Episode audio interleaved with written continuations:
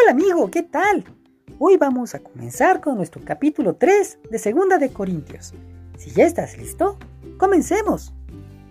Una nueva forma de relacionarnos con Dios. No decimos todo esto para hablar bien de nosotros mismos. Tampoco necesitamos presentarles cartas que hablen bien de nosotros, ni les pedimos que ustedes las escriban para que se las presenten a otros. Algunos sí las necesitan, pero nosotros no. Todos pueden ver claramente el bien que Cristo ha hecho en la vida de ustedes.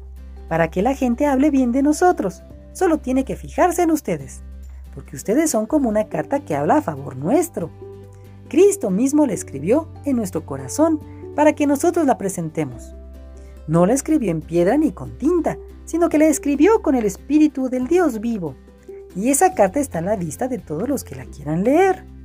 Por medio de Cristo, Dios nos asegura que todo es cierto, pero nosotros no somos capaces de hacer algo por nosotros mismos. Es Dios quien nos da la capacidad de hacerlo. Ahora Dios nos ha preparado para que anunciemos a todos nuestro nuevo compromiso con Él. Este nuevo compromiso no se apoya en la ley, sino en el Espíritu de Dios, porque la ley condena a muerte al pecador, pero el Espíritu de Dios da vida. Dios escribió la ley en tablas de piedra y se las entregó a Moisés. En aquel momento fue tan grandioso que la cara de Moisés resplandecía, y el resplandor era tan fuerte que los israelitas no podían mirar a Moisés cara a cara. Sin embargo, ese brillo pronto iba a desaparecer.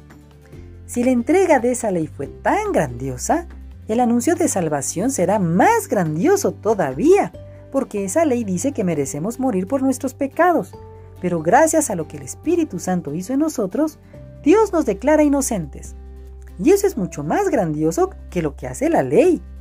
Y si fue gloriosa la ley que iba a desaparecer, mucho más gloriosa es la buena noticia que anuncia la salvación eterna.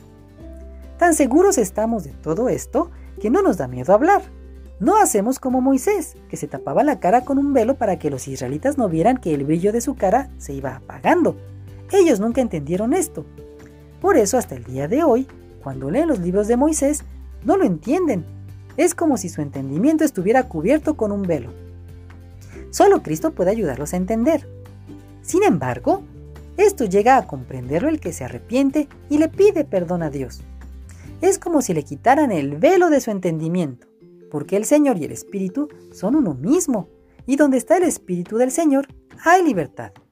Y nosotros no tenemos ningún velo que nos cubra la cara, somos como un espejo que refleja la grandeza del Señor, quien cambia nuestra vida.